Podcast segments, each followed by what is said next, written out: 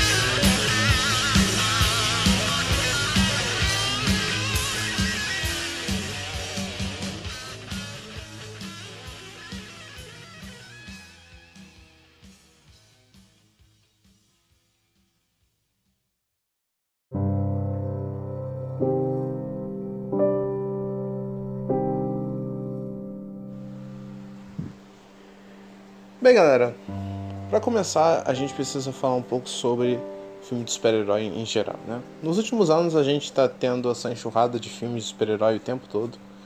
E não me leve a mal, eu até gosto do gênero. Eu, eu sou um fã de super-herói, eu adoro quadrinhos e tal.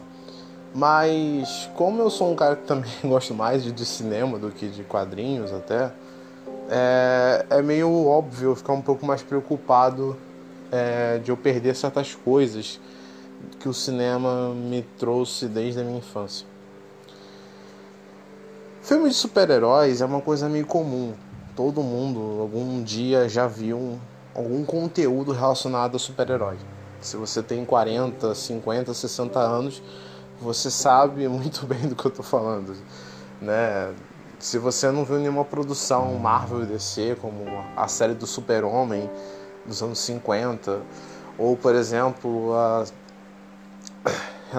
a, série do Batman dos anos 60, do Adams West. Mas, sei lá, se você já viu National Kid, por exemplo, se você for do Brasil, né, também na, na TV, na antiga TV Tupi, se não me engano. Filme de super-herói é uma coisa comum. Mas o que não é comum é esse exploitation que a gente tem hoje. O termo exploitation é um termo muito famoso, é, que foi criado desde a década de 60. Existem alguns exploitation que não existem mais, outros que ainda perduram um pouco, mas não são tão fortes, não são frequentes hoje em dia. Como por exemplo o Nazi Exploitation, que são filmes relacionados a ou relacionados ao nazismo ou tem alguma coisa relacionada ao nazismo. O termo exploitation ele é basicamente para denominar é, uma tendência da cultura pop ou do cinema em específico. O mais famoso dele é o Black Exploitation, que é basicamente filmes com a temática ou voltadas para o público negro. Né? Geralmente essas produções tinham ali é, de 80 a 100% do elenco de, de, atores formado por pessoas negras, né? E com isso acabaram tendo versões black exploitation de certos filmes famosos, como por exemplo o Drácula na versão black exploitation se tornou Blackula, que é um clássico do cinema, inclusive, né? Mas vários outros filmes acabaram também saindo disso, né?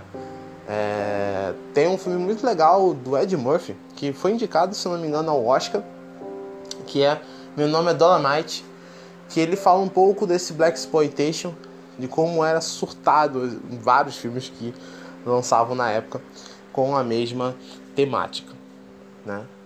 Mas desde a década de 50 nós temos coisas relacionadas a super-heróis, mas não era um exploitation como por exemplo Asian Exploitation, que eram filmes com a temática asiática, né? É, ou eram relacionados a Kung Fu ou algo do tipo. É, também tivemos é, o Spaghetti Exploitation, que eram filmes italianos, né? Filmes italianos. Nós também tivemos, é, como falei, o Nazi Exploitation, né? Também tivemos o exploitations, por exemplo, como filmes de canibais, que se tornou uma tendência muito grande, principalmente do gênero italiano. Né? O cinema italiano trouxe muito desses filmes de canibais. Era, né? Tem alguns filmes bem, bem, bem legais até. Inclusive, é, eu deixo aqui uma indicação do canal Cinema Ferox, do meu amigo Marcelo Carradi. Né? É, ele fala um pouco desse, desses filmes né? Inclusive eu me tornei fã do gênero do cinema italiano, do, do cinema italiano por conta do, do, canal do Marcelo, né? Vi alguns vídeos dele muito interessantes. Ele é um cara que tem um, um, um, uma, um conhecimento gigantesco desse assunto. Mas isso também tem muito no terror, né? Os filmes de terror também tem bastante exploitation, né? mas é bem parecido com o que a gente está vivendo com super-heróis, né? Que é essa coisa de você ter uma tendência de filmes de um determinado tipo. Né? Você teve a, a febre dos slashers, tivemos a febre dos filmes de vampiro, de lobisomem, de zumbi, né? E entre outros. Mas o mais interessante disso tudo é que eles eram uma tendência, eram, era uma, uma era uma moda da época, mas ela era passageira. Ela não durava menos, mais, do, mais ou menos uns 10 anos por aí. E ela não afetava tanto o cinema como é hoje. Então você poderia numa década ter vários exploitations ao mesmo tempo, rolando ao mesmo tempo, como aconteceu nos anos 80 e 70. Você tinha vários filmes com a temática de guerra, ao mesmo tempo que você tinha filmes com a temática de terror e vários. Mas hoje, o Heroes Exploitation é até agora o gênero mais forte. É o exploitation mais longo da história, por incrível que pareça. Acho que o Nazi Exploitation é até grande ainda, porque ele perdurou. Ele começa nos anos. Ele, come, ele não começa no final da Segunda Guerra Mundial. Ele vai começando a ficar mais famoso nos anos 60 em diante. Né? Então, vários filmes dessa mesma temática, né? temática de guerra e tal. Mas hoje o Heroes Exploitation, ele não só é uma tendência do cinema, mas ele acabou se tornando algo muito maior, mudando até mesmo a cultura pop. É, como eu falei, desde a década de 50 nós temos filmes ou produções relacionados a super-heróis ou personagens de quadrinhos. E você pode dizer, mas sempre existiu, por que, que agora que está tendo um exploitation? Bom, porque destampou, né? E é muito relativo, né? A gente vai aonde isso começou. Porque eu particularmente eu vejo que aonde começou esse exploitation foi em Vingadores, o primeiro filme, que foi um marco do cinema e mais especificamente do gênero de quadrinhos, sabe, de filmes de adaptação de quadrinhos, porque a história original ela é muito baseada nos quadrinhos, não é parecido, mas a origem dos personagens tem uma, uma essa coisa do Loki ser o vilão é uma coisa da formação original dos Vingadores. Ah, mas o Homem-Formiga é uma parte muito importante dos Vingadores, ele não tá lá. É, eu sei. Mas é aquilo, o MCU é diferente dos quadrinhos, né? Isso é uma grande polêmica até hoje. Mas, é... uma outra coisa também é que não dá pra gente dizer ao certo aonde começou essa moda. Eu, particularmente, coloco como os Vingadores. Mas existem pessoas também que podem achar que foi o Batman do Nolan que começou com isso tudo. Ou é, a, a, explosão do, do Guerra Civil, né? onde a gente teve uma interação muito maior com o público, né? se dividindo em quem, em quem torcer, para o time do Capitão, ou com o time do, do Homem de Ferro, ou até um pouco do foco do Batman versus Superman, né? em que aqui no cinema do Rio de Janeiro tinha salas onde as cadeiras eram separadas entre é, pessoas que eram torciam pro Batman e outros pro Super-Homem, né? Então é muito relativo dizer, é meio complicado a gente dizer exatamente como começou isso.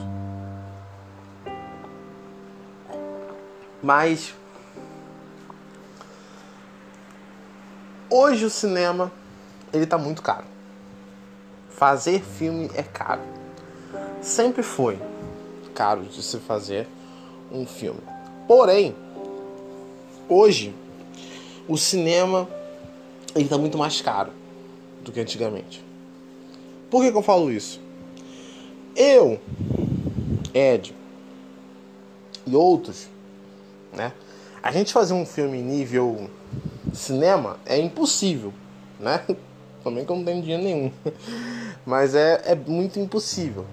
Mas para grandes estúdios, não era impossível. Então, por exemplo, existem franquias do cinema que são famosas que a diferença delas é, de datas de lançamento é tipo assim, um ano. Se você for, por exemplo, pegar a franquia Brinquedo Assassino do Chuck, né? Famoso, nosso famoso Chuck. A diferença de, do segundo filme pro terceiro é quase um ano. Quase um ano. Tanto é que no terceiro filme, o ator, né? O ator Mirim não pôde participar, porque no roteiro é, ele estaria muito mais velho do que a, o, o filme anterior, né? Então eles tiveram que colocar um outro ator para fazer o, o, o, papel do menino, né? Por conta disso, ele tá muito velho no roteiro, né? E tamanho era a diferença de, de um lançamento para o outro, né? E hoje, como é muito caro fazer filme de super-herói, até mesmo filmes, a diferença de um lançamento de, um, de uma sequência para outra, ela é muito longa. E o que, que vai acontecendo? Vai acontecendo que é, os atores eles vão começando a envelhecer mais rápido. Então você fazer uma trilogia acaba se tornando uma coisa muito longa.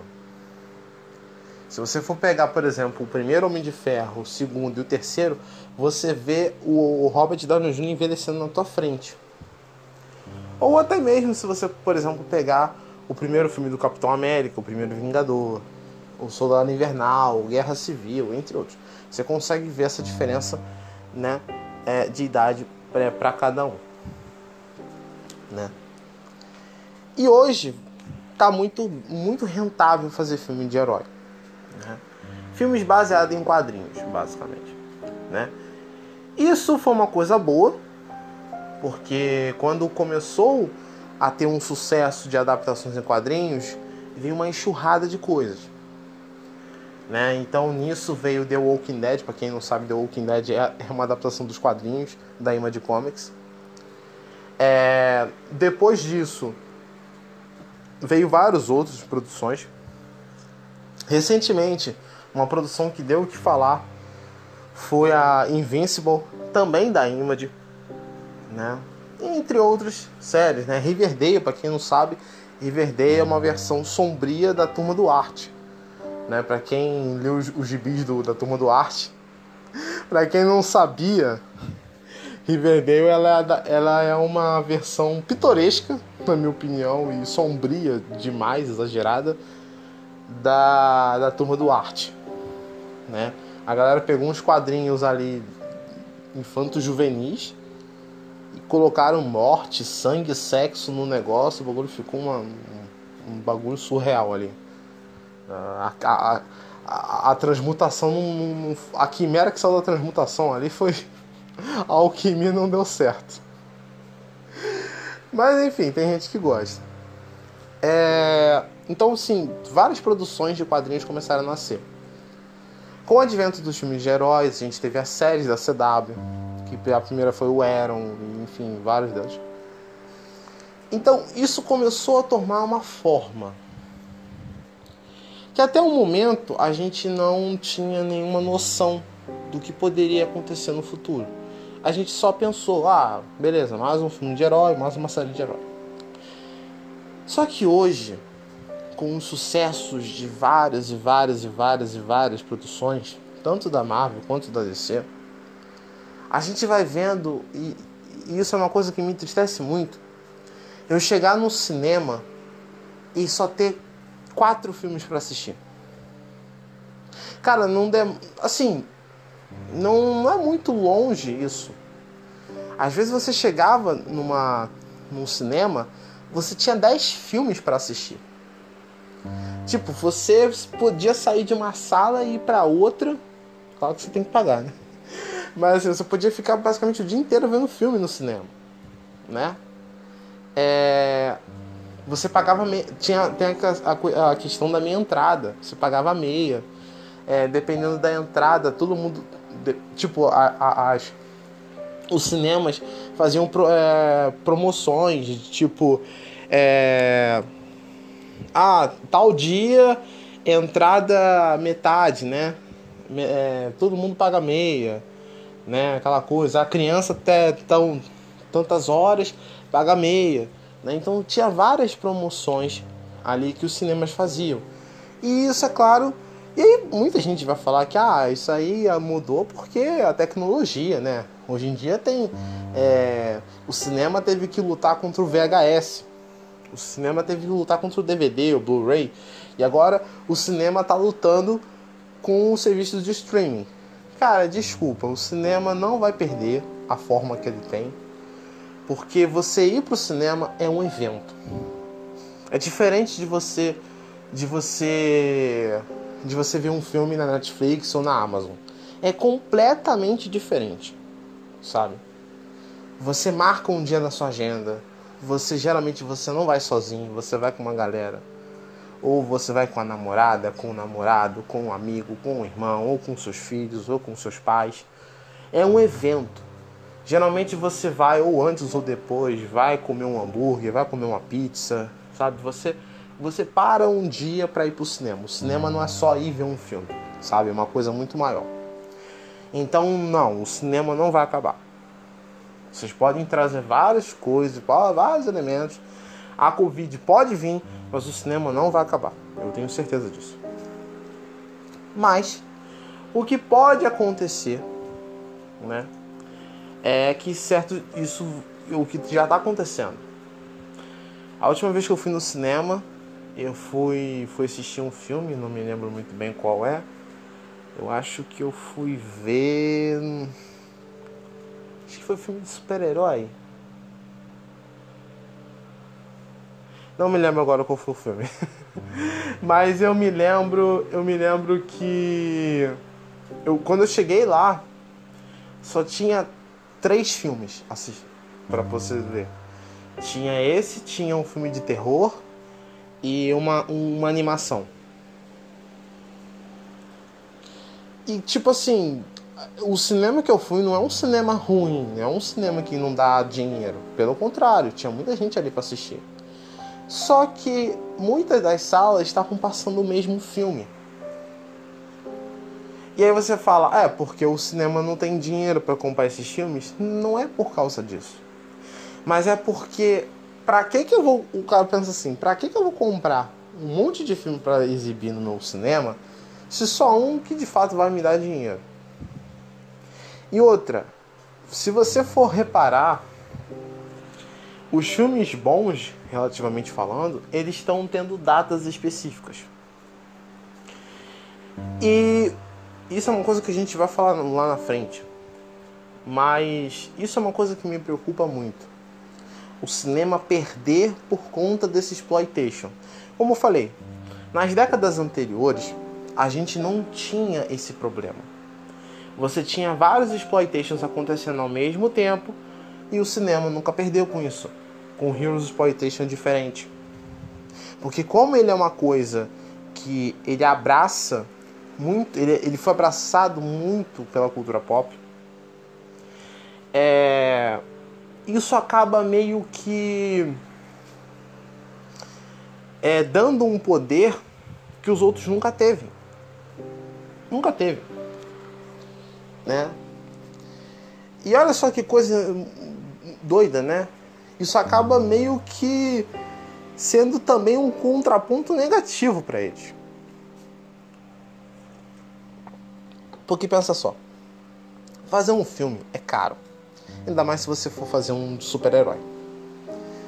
Então, um filme de super-herói, para ele dar lucro, vamos supor, vamos pegar um filme aí, sei lá, 20 milhões para fazer um filme de super-herói. É pouco, tá? Eu tô jogando muito baixo.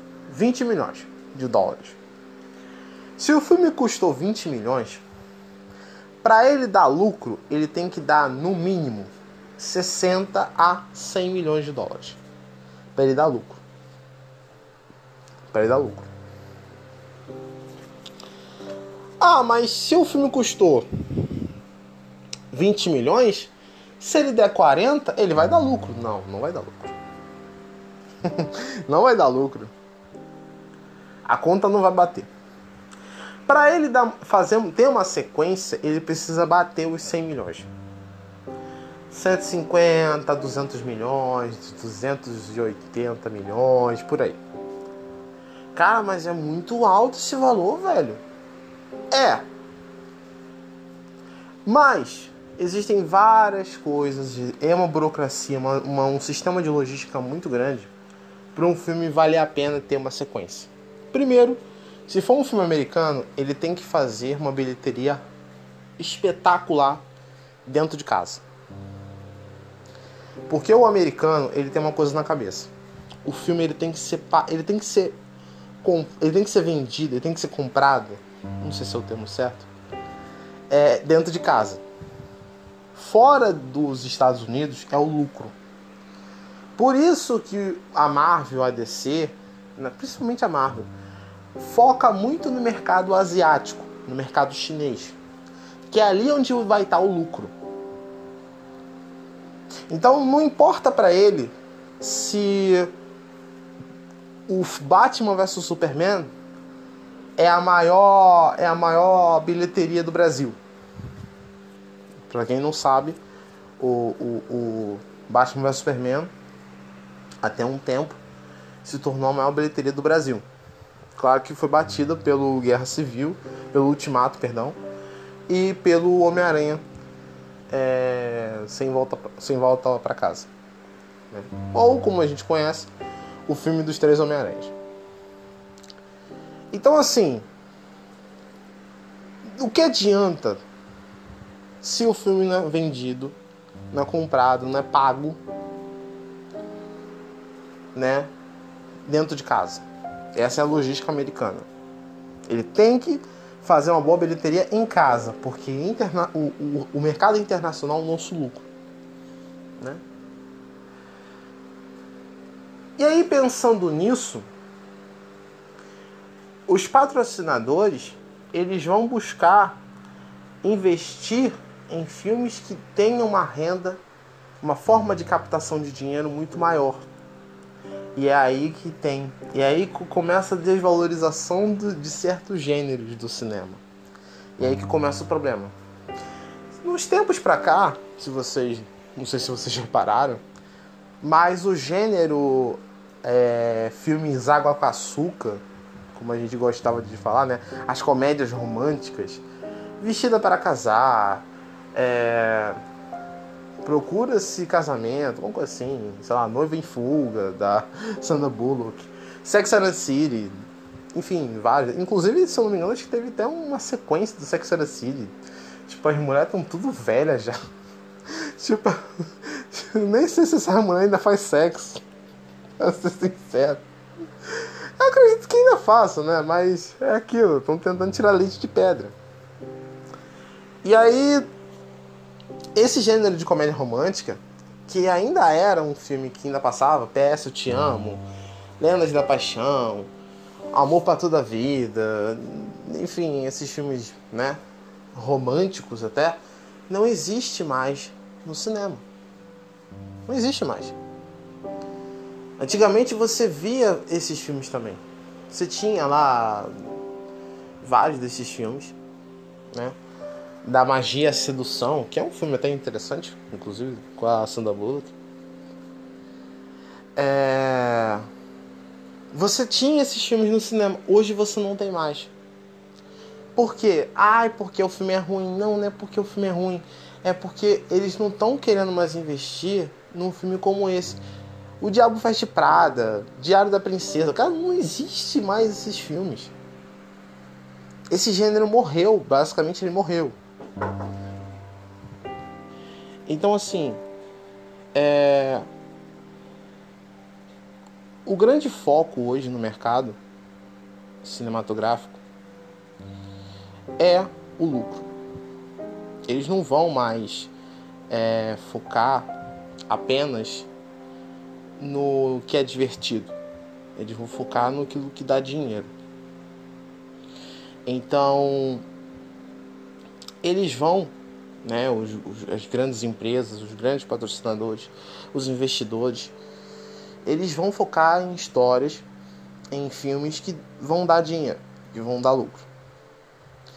E o sucesso de, desses filmes de heróis só vão fazer com que a gente tenha um mercado inchado, cheio de filmes de super-heróis, E os outros gêneros, como de ação, é, fantasia e outros, eles vão começar né, ter um declínio, né? não vão ser mais frequentes no cenário cinematográfico né? e não vão passar mais no cinema, porque, né? E aí por conta disso, desse desse avanço do cinema herói, do herói do hero exploitation e a decadência dos outros filmes, seja ele de ação e tal, porque o terror ele, ele capenga. O terror ele não vai acabar por simples motivo. É, ele, ele, vai ser, ele é afetado sim com essa onda de filme de super-herói, mas ele não é tanto porque o filme de, de, de, de terror, primeiro, ele tem um público cativo. Tá? Então, um, um, um filme de terror, ele sabe que ele, ele já tem um público que vai abraçar ele. Né? O, o, a comunidade de, de, que vê filme de terror, que gosta de terror, ele vai assistir independentemente. Né? Então, assim, é, são filmes baratos que você consegue fazer, bem baratinho, e você consegue pagar e, e, e conseguir um dinheiro. Entendeu? Então, assim, é, esse é o único gênero que pode sobreviver. Ele nunca vai bater de frente com um filme de super-herói. Você nunca vai ver um filme de terror tentando bater uma bilheteria de, de super-herói. Mas ele vai sobreviver. Ele vai sobreviver porque ele tem um público que sempre vai consumir isso, não importa a qualidade que seja apresentado. Né? Por isso a gente tem o cinema trash, que mesmo que o filme seja ruim, a gente ainda consegue assistir, se ele for divertido, né? Porque um filme de terror, quando ele não é, não é bom, quando ele é muito trash, ele ele acaba sendo divertido de certa forma. Você pode dar risada. É aquele clássico filme que dá a volta e fica bom, né? Um abraço aí pro Nicolas Cage. Mas enfim, é, o filme basicamente, né, é, é, os filmes de, de heróis, eles eles estão ficando mais frequentes, né?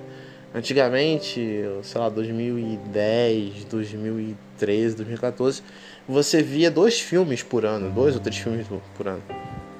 E hoje você está tendo conteúdo de super-herói todo mês. Todo mês está lançando uma série, um filme, alguma coisa relacionada a super-herói. Isso está ficando mais frequente a cada dia. Isso é legal? Sim, mas ao mesmo tempo é maçante. Eu já fiz um podcast falando sobre isso, falando sobre sobre essa questão da da saturação de, do gênero super-herói. Para quem quiser assistir, vai lá no Spotify, pesquisa lá é, O Crepúsculo dos Deuses, que vocês vão ver. É, esse podcast ficou bem interessante. Mas conforme vai avançando esses filmes, o mercado ele vem abraçando mais e as produções ficam mais caras. Só que Cara, isso é uma bolha que vai quebrar, vai estourar. E meu amigo, eu não quero estar tá aqui para quando isso acontecer. Por quê? Vou ser sincero. Quanto mais caro fica o filme, mais difícil ele é para ser pago. Quanto mais caro você você o filme fica, mais difícil tem dele fazer sucesso. Mas como assim, Ed? Pelo amor de Deus, isso não faz sentido. Se o filme ficou mais caro, ele tem uma qualidade, ele vai ser pago. Vai ser pago. Não, não é assim. Não é assim. Tivemos alguns filmes em 2021 bem duvidosos, como por exemplo é, Viúva Negra, que na minha opinião foi um desrespeito para a Viúva Negra, né? inclusive para Scarlett Johansson. É, nós tivemos Shang-Chi, que foi um filme que. Foi um filme que. Eu acho que dá pra fazer um podcast falando sobre Shang-Chi. Mas. O Shang-Chi, ele foi uma aposta do, do, do- da Marvel para o mercado chinês. Inclusive, é, houve uma polêmica um- uns dias antes do lançamento de Shang-Chi com o atual presidente, agora presidente, CEO da Disney, o Bob Chapek. O Bob Chapek, ele é um cara muito diferente do antigo presidente da Disney, que eu esqueci o nome dele agora. Que era um cara mais. que ele visava mais a produção do, do, do entretenimento do que propriamente o lucro. E é aquilo, Bob Chapek ele não tá lá agora como CEO à toa. Para quem não conhece, Bob Chapek, ele é um cara que ele era o CEO dos parques da Disney. Ele era o cara que gerenciava tudo aquilo. E ele era conhecido como um cara que ele visava muito lucro. Né? Então ele sempre foi o cara dos custos, né? Ele sempre visava isso, os custos. Quanto isso vai custar? Isso é bom ou é ruim para as finanças do parque da Disney? E isso é uma coisa muito boa. Por quê? Mas o Bob Chapek, ele tinha dito, né? Que conta na, na época estava tendo um problema da variante Delta nos Estados Unidos e as pessoas não estavam querendo muito sair das suas casas.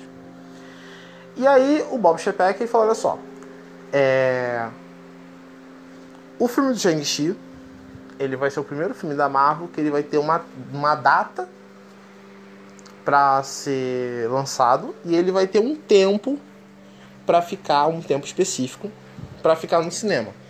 Depois esse filme vai pro streaming, vai pro Disney Plus. E desse Disney Plus é ali que também a gente vai conseguir ganhar o dinheiro. Ou seja, ele vai ser o primeiro filme que ele vai ter um período no cinema e depois ele vai pro serviço de streaming. Ele vai ser, esse filme vai ser um experimento dessa nova forma, um experimento da forma nova, né, uma nova forma de lançar os filmes. Vão ser um experimento, né? E aí, o nosso queridíssimo Simu Liu, que é o ator que faz o Shang-Chi no filme, assim como muitas pessoas do Twitter, não sabe interpretação de texto. E ele fez uma ele fez uma relação com o experimento como se o Bob Chapek estivesse falando do filme fosse um experimento porque ele é ruim ou porque ele é diferente. Sendo que o Bob Chapek estava falando que o filme era um experimento, mas não por conta do filme, mas o experimento era a forma de lançamento do filme. Era uma nova, uma forma inovadora. Eles iam tentar fazer isso. E aí o Simuleu fez uma mensagem lá pitoresca no Twitter falando que as pessoas estavam as pessoas estavam duvidando da qualidade e que eles eram os underdogs, né, que os vira-latas, que eles iam mostrar para todo mundo e pá, não sei o que. Beleza. É, e esse filme foi cancelado na China. O filme que foi feito para a China foi cancelado na China por vários e vários motivos, que eu acho que é bom a gente colocar isso num podcast específico. Mas basicamente a China colocou tanto problema no filme que eles acabaram é, esquecendo, acabaram deixando o filme, proibindo o filme de passar na China. Né? Para quem não sabe, a China ela é regida como mão de ferro pelo Partido Comunista Chinês, tá? Não é, não quero falar sobre política aqui, mas de fato a China ela é regida duramente pelo seu governo que monitora tudo que o chinês vê e consome, né? É nessa questão dele ser comunista, né? Mas de fato é o Partido Comunista Chinês que manda no país e eles é, fazem de tudo. Para você ter uma ideia, é, existe uma lei recente na China que diz que o jovem ele só pode jogar jogos online três horas por semana. Tipo, isso acabou quebrando a indústria dos games na China. Tanto é que alguns jogos que eram exclusivos na China hoje estão é, disponíveis nas plataformas mundiais, porque quebrou o mercado lá na China, né? Então você não tem nem mais, você não tem nem liberdade para ficar o, as horas que você quer jogando o, o seu joguinho lá, né? Enfim. E eles começaram a colocar problemas no filme. Primeiro, é, foi o Mandarim, que nos quadrinhos o pai do Shang-Chi é o Fu Manchu. Né? O Fu Manchu é uma figura é, que apareceu ali nos, na literatura. Ele é aquele clássico vilão asiático, né? Baixinho, amarelo, com a pele bem amarelinha, com, com, a, com um bigodinho fininho, né? Aquela coisinha e tal. É, Existem alguns livros até, é, os, se eu não me engano, é, O Misterioso Doutor Fu Manchu, né? É, a Mente Diabólica do Dr. Fu Manchu, né? São, tem vários filmes relacionados a isso. Existem vários personagens inspirados no Fu Manchu, para quem não sabe também. O Shang Tsung né, é um personagem que é a cara do Fu Manchu. Porque o Fu Manchu ele era um cara também que fazia a mesma coisa que o, que o Shang Tsung do Mortal Kombat. Ele fazia experimentos com, a, com as pessoas, né? Ele fazia monstros com, aquele, com esses experimentos. Poções, ele, ele manipulava magia, né? Então eles disseram que isso era problemático. E a Marvel foi, mudou e colocou o mandarim. E eles começaram a falar, falaram até que o Simuliu era feio. Botaram um cara para fazer um chinês feio e tal. Enfim, eles boicotaram o filme a, a todo custo. Por que, que eu tô falando do Shang-Chi? Porque isso quebrou a Marvel. O filme ele não fez o, o, o dinheiro que deveria ser feito. E isso quebrou a Marvel. E aí no mesmo ano eles lançam Os Eternos, que é um filme muito audacioso, porque ele é um filme que ele ele tem uma proposta completamente diferente do habitual. Ele foge da, da, da, do, do, da fórmula Marvel tradicional. Ele tenta fazer uma coisa diferente, porém ele não, né, ele não, não deixa de, de ser um filme da Marvel, né? Então sempre tem uma referência ao Thor e a outros personagens do, do, do MCU. E também foi um fracasso. O filme foi um fracasso, retumbante. Foi um filme que a Marvel investiu pesado, né? Ali. E eu vou dizer, o filme é muito ruim. O filme é muito ruim. Tem uma fotografia legal, tem uma direção interessante. A Zhao, ela faz um, ela ali como trabalho de direção, não tenho nada a reclamar. Mas o roteiro é ruim, a história é ruim, sabe? Então não tem os personagens são piores, então assim são são eu acho que o, o Fastos, né, que é o personagem mais polêmico ali, mas não pelos motivos certos, por, pelo fato de ser gay e tal, é, gerou muito polêmica na época. Tanto é por isso que esse filme teve a classificação para maiores de 18 no, na Rússia, porque tem um beijo gay e tal. Ele de, longe é o melhor personagem do, do filme. Mas o filme é muito ruim, né? E, e por conta disso ele teve críticas. A, a crítica detestou Eternos, né? E, o, por que, que eu tô falando disso? Porque se o filme é muito caro para ser feito e ele tem uma negatividade no lançamento, cara, ferrou. Eu posso dizer sem, sub, sem sombra de dúvidas. Vai ser difícil a gente ver o Shang-Chi novamente. A não ser que a Marvel, por questão de honra, né? Olha só, a gente vai. É, a gente vai fazer um Shang-Chi 2. Que é uma coisa de honra. A galera tá falando que a gente não vai fazer, a gente vai fazer sim esse filme. Né? É, e, e outros, né? Os Eternos também. E tal. Então esse não foi um ano muito bom pra Marvel. As séries da Marvel também não são lá essas coisas. Então, nada ali você pode dizer assim, porra, beleza, caraca, isso aí vai, vai ter uma continuação legal. Hum, não, não tem não. Isso tudo é para falar isso, sabe? É, se o filme ele não se paga, muito difícil, dificilmente você vai ver o filme novamente, ter uma sequência, sabe? Os investidores apostarem num filme que não deu certo de primeira. Se você faz um filme foda no primeiro, ele capenga no segundo. Mas, pô, você fez o primeiro. O primeiro filme foi excelente. Se o primeiro filme não foi excelente de vendas, dificilmente ele vai conseguir. É, dificilmente ele vai conseguir é, motivação e, e animação dos próprios investidores para poder é, apostarem nele novamente. Fica muito difícil. Muito difícil mesmo. Então.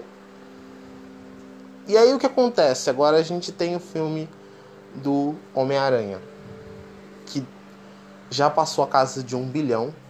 Já tá, pelo menos até a hora, né, nesse momento que o podcast, ele estava indo para 2 bilhões. Um filme que lançou em dezembro. A gente só tá no segundo mês.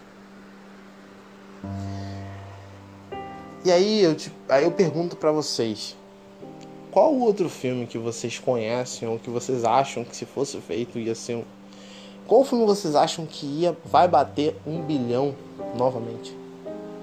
Ou dois bilhões? Cara, é muito difícil. Muito difícil mesmo. Só pra vocês terem uma ideia, em dezembro também lançou Matrix 4. E Matrix 4 foi. Foi vergonha. Foi jogado pra, pra fora de casa, tá ligado? E aí muita gente fala assim, ah, mas o filme flopou porque todo mundo queria ver o Homem-Aranha. Tá, desculpa de cega a muleta. Porque, porque o filme também é muito ruim. O Matrix 4 é horroroso. Mas, de certa forma, ele foi muito ofuscado com o Homem-Aranha. Ele seria flopado, com certeza. Né? Mas ele, ele tem essa muleta por conta do Homem-Aranha. Né?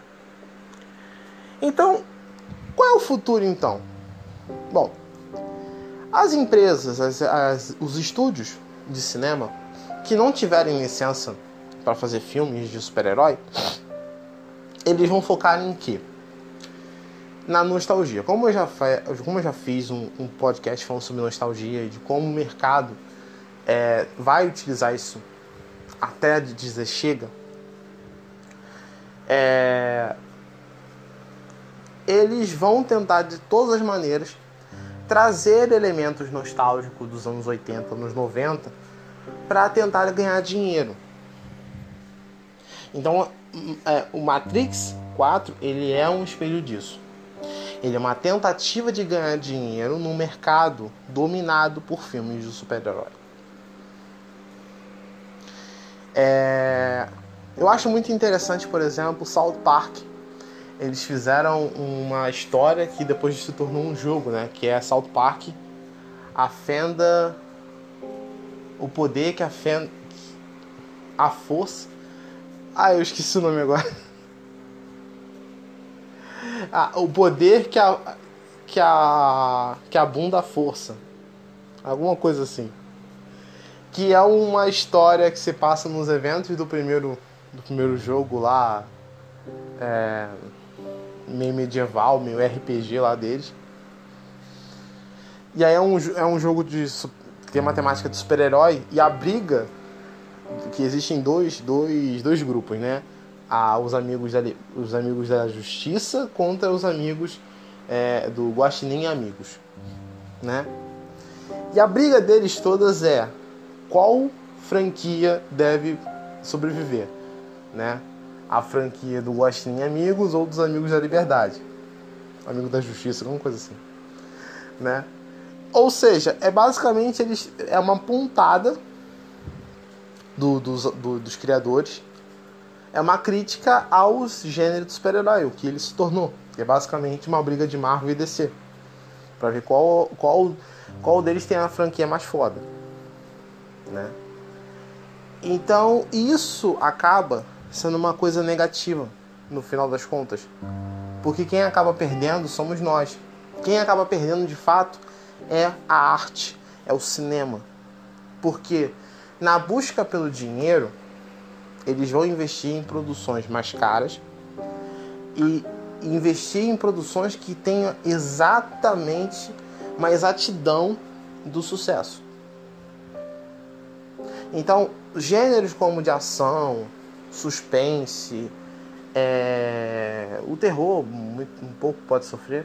Comédia, animação vai sofrer bastante com isso. Porque os investidores eles não vão querer apostar num produto que pode ou não fazer dinheiro. Pode ou não fazer é, sucesso.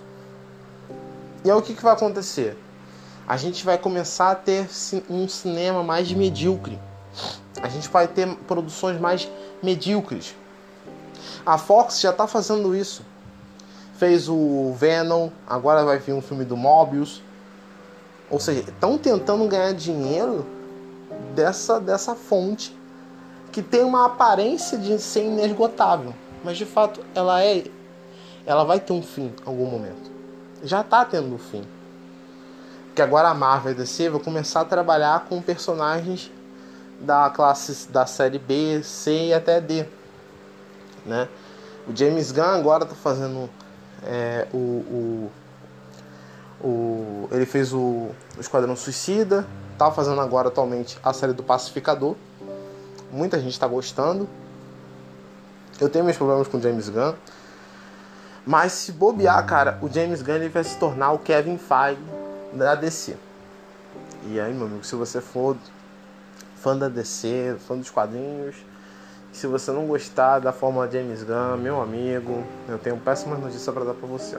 Mas é, o que acontece é que o cinema vai perder muito com isso. E não esperem mais filmes transcendentais ou um filme que possa passar uma, uma coisa boa para você ou faça você pelo menos imaginar ou ter uma elevação intelectual algo do tipo. Não vai ter mais isso no cinema.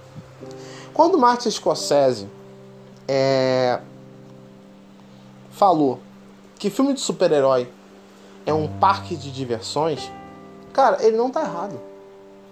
Eu concordo com o Martin Scorsese nesse ponto. E eu vou te dizer, não é nenhum crime um filme ser um parque de diversões. Muitos filmes dos anos 70, 80, 90 e 2000 são filmes parques de diversões. Para poder você entender e concordar com o Scorsese, você precisa entender o que é um parque de diversões no conceito.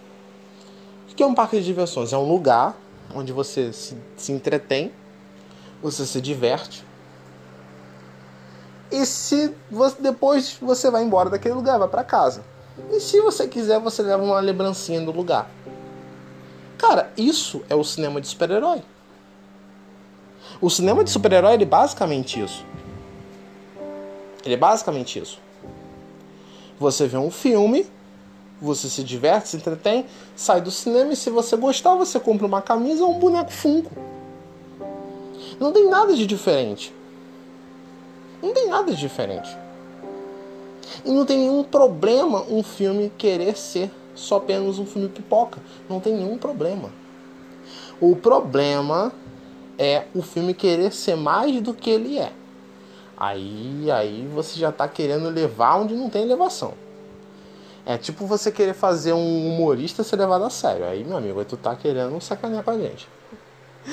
né? Ou um youtuber, né? Você querer levar a sério um youtuber que não, não é levado a sério, nem, nem se leva a sério. E eu vejo que isso é uma coisa triste, cara.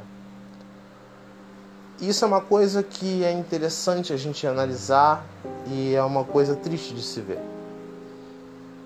Se você for analisar, as empresas elas estão querendo fazer mais desses filmes e elas querem gastar o mínimo possível e ganhar o máximo de dinheiro possível. Por quê? Se você for reparar, a Marvel começou com isso.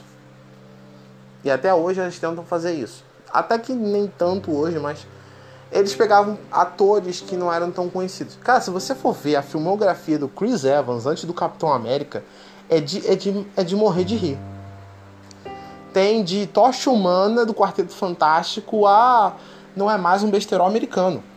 Onde você tem uma cena em que o Chris Evans está pelado, coberto de chantilly e uma banana enfiada na bunda. Sim, esse filme existe. Então, assim, e hoje, se você for reparar, não existe nenhum grande diretor em obras de super-herói.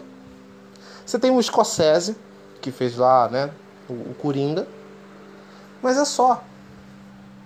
Ninguém vai chamar o Woody Allen para fazer um filme de super-herói. A galera nunca vai chamar um Steve Spielberg para fazer filme de super-herói, apesar dele ter feito Jogador Número 1, que na minha opinião é um dos melhores filmes ali é, desse cenário. Apesar de eu, eu ter minhas ressalvas com o Jogador Número 1, eu gosto do filme, me diverti muito assistindo. Mas, né, eu acho que isso é um papo para outro podcast. Mas o Steven Spielberg ele mostrou, olha só, eu sei, eu sei como deixar a galera feliz. Eu sei como é que a galera pensa até hoje. Mas a Marvel e DC, eles não estão querendo fazer isso, colocar grandes diretores, porque eles são caros. Você nunca vai pegar um Ridley Scott para fazer um filme de super-herói. Não porque ele não seja capaz, mas ele é muito caro.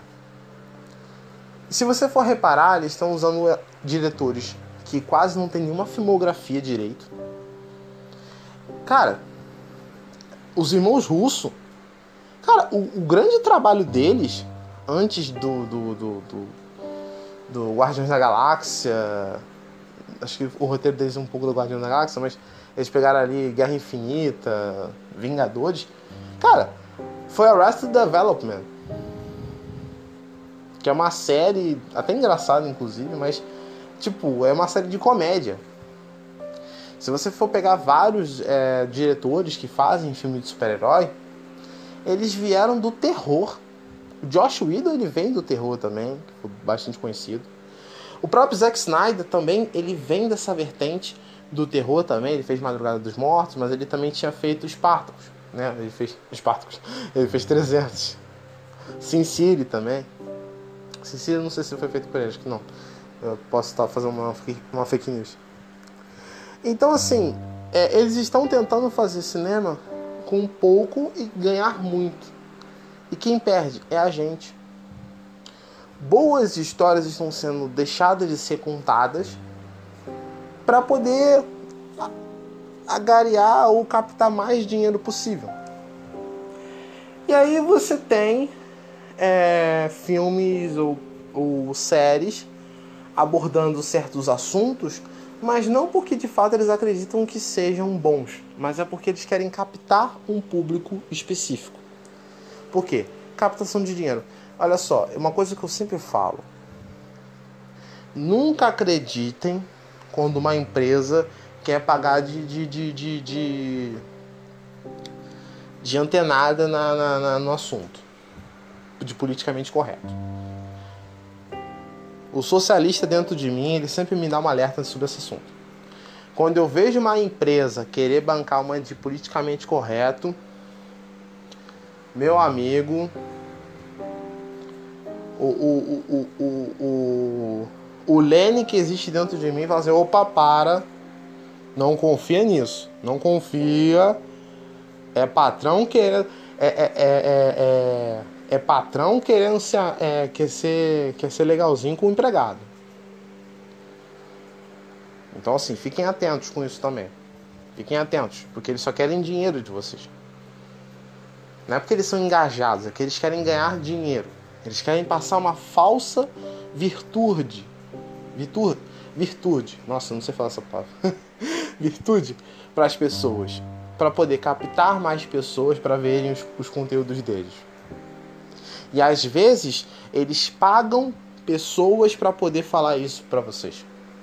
Então você sempre vai ver um crítico de cinema, um youtuber famoso falando bem. Esse é a mesma tática.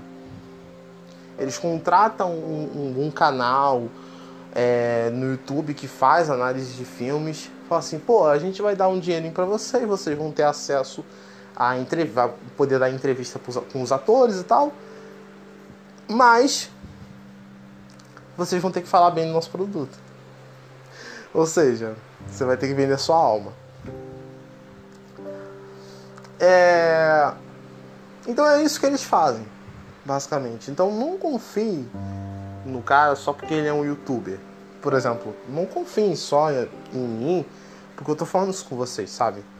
Sempre fique com o pé atrás, sempre tenta usar o seu instinto, o seu o que vocês acham, o que vocês sentem. Se vocês gostam ou não gostam de um filme, é, não precisam gostar ou de, desgostar de uma coisa porque um cara tem um, uma experiência a mais tá dizendo para você é que que é ruim, entendeu? O que vale mesmo é a experiência num todo, tá certo? Então, a tendência hoje que nós temos no cinema é filmes mais parecidos com um filme de super-herói. Nós vamos ter uma decadência muito grande com produções, dificilmente você vai ver isso. E daqui a pouco isso vai começar a ser afetado também no Oscar, por exemplo, em premiações. Ah, mas o Pantera Negra venceu um, um Oscar de melhor filme. Olha só. Eu gosto do Pantera Negra, mas o, eu, não, eu não aceito aquele prêmio por um simples motivo. Aquele prêmio ele só existe para poder carimbar o, o Pantera Negra. Porque aquilo, ele é o melhor filme no voto popular, foi um feito um voto na internet. E depois o Oscar baniu essa categoria de voto popular. Então assim, foi só mesmo para carimbar o filme do Pantera Negra, porque não faz sentido. Outros filmes foram lançados e ninguém foi premiado com isso, só porque foi Pantera Negra. Isso é muito estranho, né? Mas enfim. Então, essa é a minha preocupação total com essa coisa de filme de super-herói. O Rio Exploitation ele é uma bolha que vai estourar e eu tenho muito medo quando essa, quando essa bolha estourar, estourar porque quem está perdendo é a arte no final das contas. É o cinema que está perdendo com isso tudo. Tá certo? Né? Então eles vão começar a fazer novas produções, basicamente para tentar ganhar o seu dinheiro para tentar fazer sucesso, para tentar sobreviver nessa indústria que é os filmes de super-herói. Então eles vão começar a fazer filmes mais polêmicos. É, eles vão pegar franquias como O Senhor dos Anéis e vão começar a introduzir coisas que não existiam nos filmes, nos livros, para poder ter polêmica ou gerar ali uma curiosidade e fazer com que as pessoas assistam o filme. Tá certo? E isso é ruim para quem? Pra gente, os fãs que gostam e admiram daquele trabalho. Né? Então, por favor, por favor, tenham, tenham sempre um senso crítico. Sempre procurem filmes bons para assistir, filmes diferentes para assistir, porque vai levar muito vocês, né? E vocês vão acabar descobrindo filmes bons não fiquem só em filme de super-herói, não. Vai assistir alguma coisa diferente também. Eu sou muito fã de filme de super-herói, sou muito fã do gênero de super-herói. Mas até eu sei que é muito importante a gente ter uma bagagem intelectual, até mesmo de cinema. Ver filmes mais cabeças até é muito bom, até bem sadio. Você pode não entender nada do que está acontecendo no filme. Mas é bom você exercitar isso na sua mente, exercitar essa atividade com você. Tá? Bom, eu espero que eu tenha falado tudo que eu, que eu pensava sobre isso. É, se você gostou, é, deixe aí uma mensagem no direct, fale, algum, fale alguma coisa sobre o assunto. Valeu? É, eu vou ficando por aqui. A gente se vê no próximo podcast. Espero que minha mensagem tenha ficado com vocês. E espero que vocês tenham entendido da melhor forma possível. Tá certo? Siga a gente nas redes sociais arroba Café da Madrugada Podcast, tudo junto. Lá você vai saber mais detalhes dos próximos podcasts, tá certo? Vou ficando por aqui. Este podcast já está acabando, o café também, e até a próxima.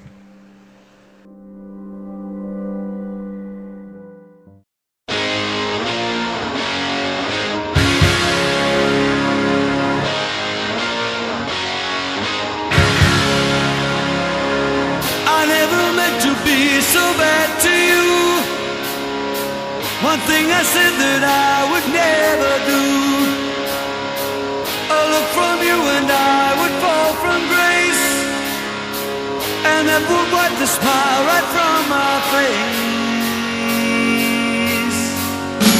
Do you remember when we used to dance? And incidents arose from circumstance. One thing led to another, we were young. And we would scream together songs unsung.